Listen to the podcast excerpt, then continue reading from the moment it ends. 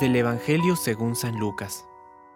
Jesús dijo a sus discípulos, Tengan cuidado de no dejarse aturdir por los excesos, la embriaguez y las preocupaciones de la vida, para que ese día no caiga de improviso sobre ustedes como una trampa, porque sobrevendrá a todos los hombres en toda la tierra.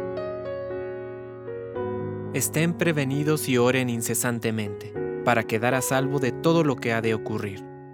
Así podrán comparecer seguros ante el Hijo del Hombre. Palabra de Dios. Compártelo, viralicemos juntos el Evangelio. Permite que el Espíritu Santo encienda tu corazón.